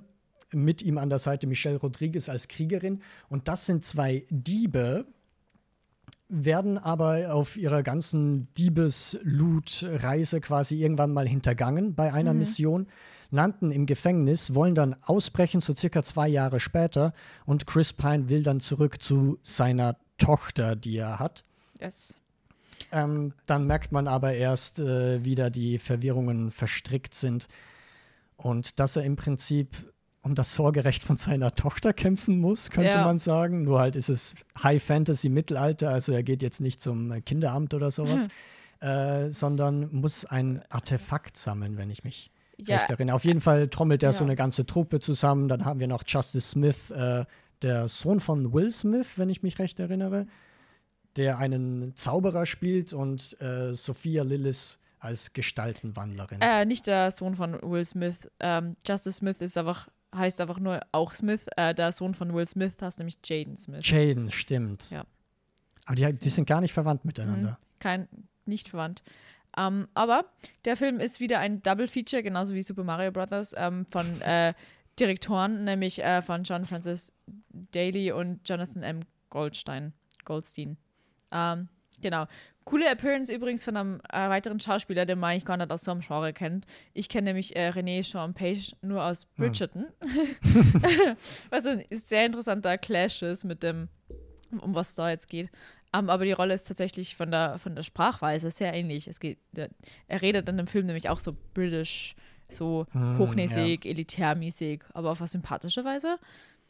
Ja, der hat einen kurzen Auftritt, aber weil du es gerade auch angesprochen hast, ich finde, Hugh Grant ist da auch ganz ähnlich, weil Hugh Grant kennt man ja auch aus ja. Romcoms, ja. in der älteren vor allem. Ja. Und da fand ich ihn in der Rolle, vor allem weil mich die von der Dynamik ein bisschen überrascht hat, weil mhm. ich von dem Marketing eigentlich was anderes erwartet hätte, fand ich den actually auch sehr, sehr gut. Oder Bradley Cooper in seiner kurzen Appearance. Ja, in seinem Cameo-Auftritt. Ja, das war richtig lustig und so unerwartet nämlich. Aber ich finde, äh, äh, Page hat halt äh, nur ein, also du hast gesagt, kurzer Auftritt. Ähm, mhm. Ja, irgendwie schon. Also wenn man es auf dem ganzen Film betrachtet, ist er kurz. So drei, aber, vier Szenen oder so, oder? Ja, aber wenn man während dem Anschauen hat sich das lang angefühlt. Also während dem Anschauen habe ich mir gedacht, sicher eine halbe Stunde, dass er, dass er da ist. Ich finde, er prägt den Film. Actually. Sehr, ja, deswegen, deswegen ist er auf Letterboxd wahrscheinlich schon als dritte Person an der Cast-Reihe angeführt. Hm, obwohl ja, er eigentlich relativ wenig Screentime hat im Vergleich. Ähm, genau. Oh, ich muss sagen, zu Dungeons and Dragons, also wir beide haben noch nie was davon gespielt, oder? Also bin ich da richtig? Wir haben eine Kampagne angefangen, aber wir sind gerade bei der Character Creation stecken geblieben, weil unser Grandmaster sehr zeitlich beansprucht ist. Er ist ein Businessman. Er ist ein Businessman und wir stecken also am Start von unserer Kampagne. Sprich, wir könnten eigentlich richtig viel Inspiration aus dem Film jetzt ziehen. Mhm. Ähm, genau. Aber ich finde, es ist ganz, ganz cool, wie sie halt diese Elemente von diesem klassischen DD, wo es ja diese Shapeshifter gibt, es gibt den Bard, es gibt Kriegerinnen, ähm, eigentlich so übersetzt haben in das filmische Medium. Ähm, ich muss nur sagen, bei mir hat der Humor nicht gezündet. Und äh, es war halt einfach so, er war cool. Ich bin halt kein Action-Fan, ich bin auch nicht so der Adventure-Fan. Und es war halt einfach so, ja, ist halt ein, so ein Adventure-Film, mittelalterlich, D&D-mäßig. Mhm, auf jeden Fall. Ich weiß jetzt nicht, weil wir eben nicht DD äh, gespielt haben und ich da jetzt keine Erfahrung hatte, aber ich hatte auch oftmals so das Feeling, ja, das passt eigentlich übelst gut in den DD-Film. Zum Beispiel, äh, weil wir eben den Schauspieler, dessen Name ich schon wieder vergessen habe oder mir nicht merken kann, René Chepage. Rechopage. Okay, Französisch und ich, wir sind keine Freunde. Der wirkt manchmal so wie die fünfte Figur im Bunde, die anderen sind nur zu viert normalerweise. Ja.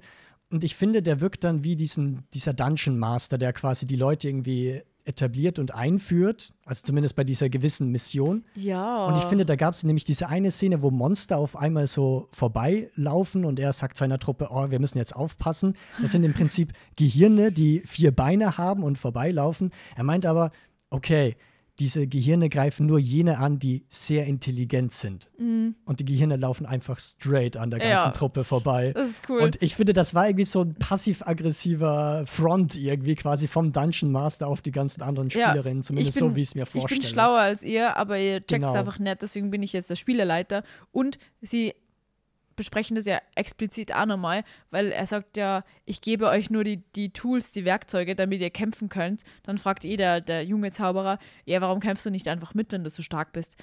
Äh, ja, irgendwie so von dem Motto, er will halt einfach nicht, das ist euer Ja, Abenteuer. euer Abenteuer. Ich will mich Ja. da nicht reinmischen. Ne? Ja, Also generell, es gibt auch so mega viele Upgrades von Figuren Ja. oder zumindest von den Waffen von ihnen. Ja. Da merkt man die krasse Entwicklung. Und ich finde auch, es gibt ganz viele lustige Ideen irgendwie in diesem äh, Film, also konzeptuell lustige, die man vielleicht so in einem seriösen Fantasy-Film nicht machen würde. Ja. Sei es jetzt zum Beispiel so ein pummeliger, etwas pummeliger Drache, der halt nicht wirklich fliegen kann, sondern Ja. einfach die Gegner äh, kaputt rollt im Prinzip. ja, weil sie im Prinzip eigentlich auch alle in sein, sein Maul direkt reinlaufen, weil da halt so ein Ja, Tor genau. davor ist. Er rutscht Ähm, einfach runter. Das war schon lustig, aber wie gesagt, mich hat es nicht so gecatcht. Äh, liegt aber dann einfach an meinem Filmgeschmack. War aber kein schlechter Film, muss man auch sagen. Ja, voll. Also einfach ich nur bin, nicht mein Geschmack. Ich bin, glaube ich, ein bisschen äh, begeisterter von diesem Film, kann man, glaube ich, sagen. Aber ich muss auch sagen, die meisten Witze, also gerade die Wortwitze, haben jetzt nicht unbedingt gezündet. Ich mochte mehr die Ideen, die sie mit irgendwie reinbrachten. Ja, man muss auch sagen, die Sprache in dem Film war äh, ein bisschen holprig teilweise, weil sie verwenden halt sehr, sehr viele ähm, Fantasy-Wörter, so Mhm. mittelalterlich klingende Fantasy-Wörter. Und wenn du das halt so hörst, dann hören sie die alle gleich an. Ich hätte mir nicht merken können, von welchem Stamm die Holger jetzt ist oder Ja, okay. äh, was für ein Stamm die, die Dorit angehört oder so. Ich habe es mir einfach nicht gemerkt, weil wenn du halt eine Sprache nicht verstehst, weil wenn jetzt irgendwer eine Stadt, so Eisenstadt sagt, dann kann ich mir was darunter vorstellen. Das ist, das sind Wörter, die ich einzeln verstehe. Aber in so einem mittelalterlichen Setting, dann tue ich mir halt ein bisschen schwer.